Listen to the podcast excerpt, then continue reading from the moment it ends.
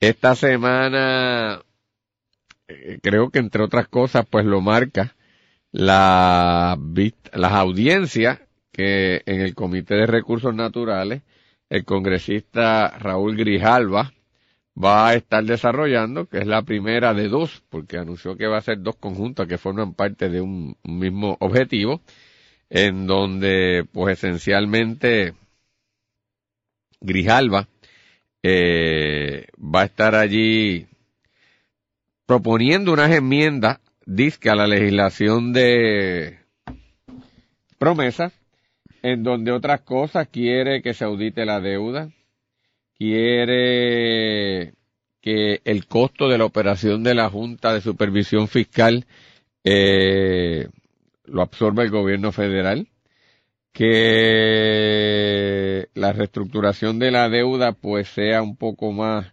agresiva de lo que ha sido hasta el momento, sobre todo con ciertas partes de estas obligaciones. Eh, y una serie de propuestas que, que incluyendo una especie de, de, monitor ahí federal, eh, el nombre e, es otro, pero es, en esencia eso es lo que, lo que se está planteando. Y mañana comienza esa audiencia. Yo, Guillermo, eh, me parece de verdad, y hoy publiqué una columna en el nuevo, se publicó en el Nuevo Día una columna mía, eh, sobre Grijalva, y yo le digo el peor de los colonialistas. A mí, de verdad, te lo digo con toda sinceridad, y yo, me perdonan, pues yo le decía a Luis pues, la semana pasada que yo en vez de poder reformar a Luis y sacarlo de la cafrería, él me ha dañado a mí. Así que voy a tener que decirlo como Luis diría, ese tipo es un charlatán. Grijalva es un charlatán.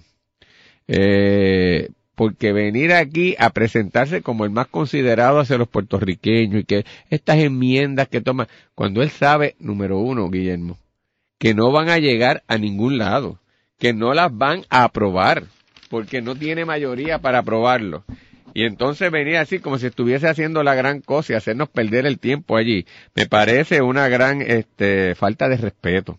Pero peor aún, Guillermo, y gente que, audiencia que nos escucha, Hoy en el periódico El Nuevo Día, en la página 14, eh, José Delgado, el corresponsal del Nuevo Día allá eh, en la capital federal, óyete esto, dime si esto no es de un charlatán.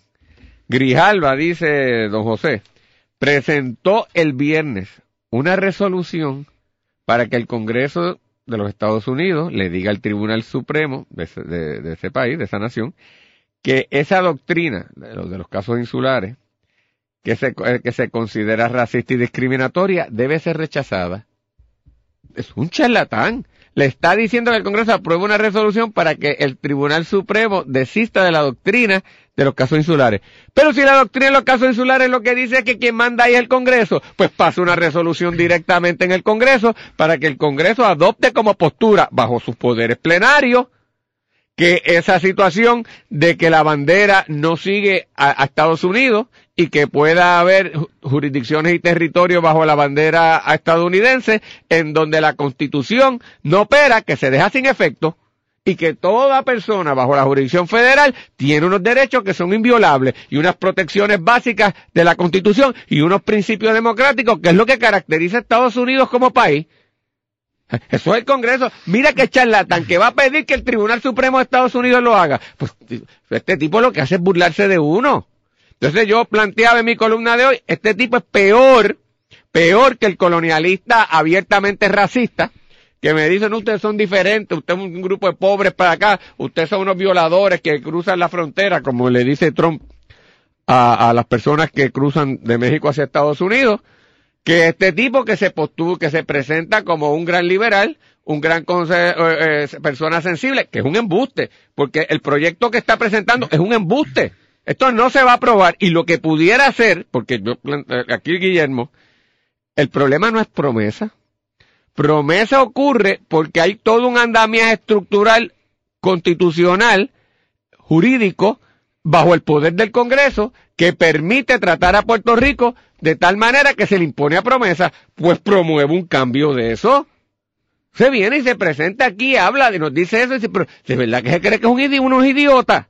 Entonces, a mí este tipo de, de pseudo liberal, porque este no es un liberal de verdad, que viene a hacernos eso, me parece peor, porque entonces el colonialismo, eh, la situación de, crimen que existe contra Puerto Rico se sostiene por estos falsos profetas y entonces me dice a mí aquí que él no cree que hay ambiente para respaldar la, ¿verdad? la incorporación de Puerto Rico como un Estado, ni para, eh, y que eso entiende que no es, pues Grijalba, si eso es así, si Estados Unidos no quiere a Puerto Rico como un Estado, y esa es, esa es la realidad de tu apreciación, pues sé justo con nosotros, encamínanos hacia la independencia, ponnos en camino de que los puertorriqueños y las puertorriqueñas podamos asumir el control de nuestro destino, ayúdanos a salir de esta situación. Pero ni eso, Guillermo, él es feliz dejándonos en la propia situación en que estamos, en donde no tenemos poderes eh, sobre nuestro país, donde una, ah, porque él nos plantea quitar la Junta, él la deja. Él la deja, él no tiene problemas este, filosóficos eh, coloniales sobre eso, no la deja, es una cosa cosmética que sabe que no lo va a aprobar. Pues yo creo que estos farsantes hay que quitarle el antifaz y combatirlo como lo que son. Eres igual que el más racista de los colonialistas. Y peor, porque como al, al, que es racista, el que te lo dice abiertamente, yo lo puedo pelear y combatir abiertamente. Pero estos que van solapados, pues son topos que se quedan por debajo, amarrando aún más esa estructura colonial.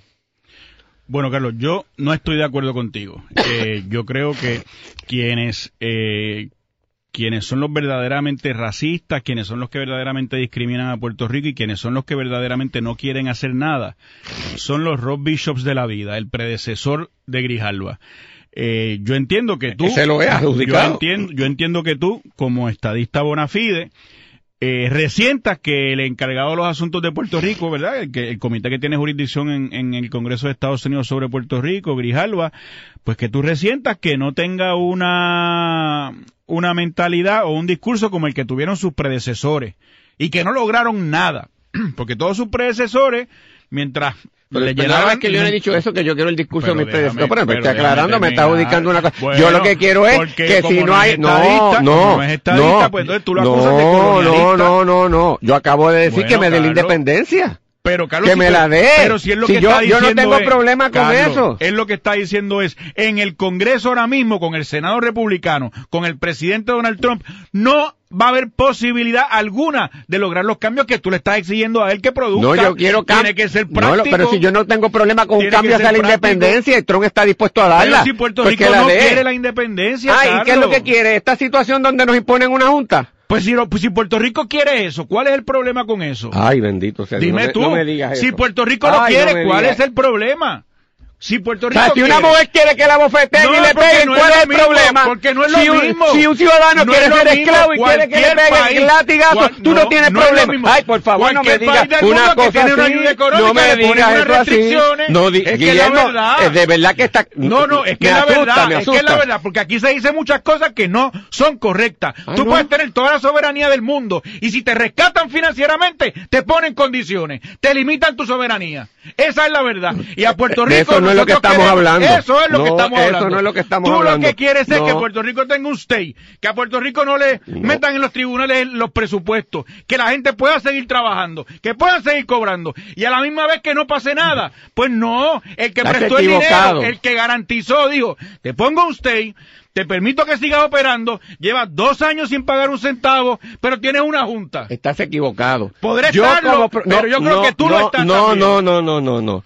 Yo no tengo problemas porque yo soy un capitalista, defensor del sistema capitalista y defensor de la queremos los huevos y los chorizos. Es que tú no me dejas hablar a mí. Si tú hablaste. Contra sí, que, que me hable. ¿Por qué? Porque, porque interrumpí. Pues dime qué otra cosa quieres. Porque, porque quieren los huevos y los chorizos y no se puede tener. No, los huevos los que No se puede tener los huevos y los chorizos.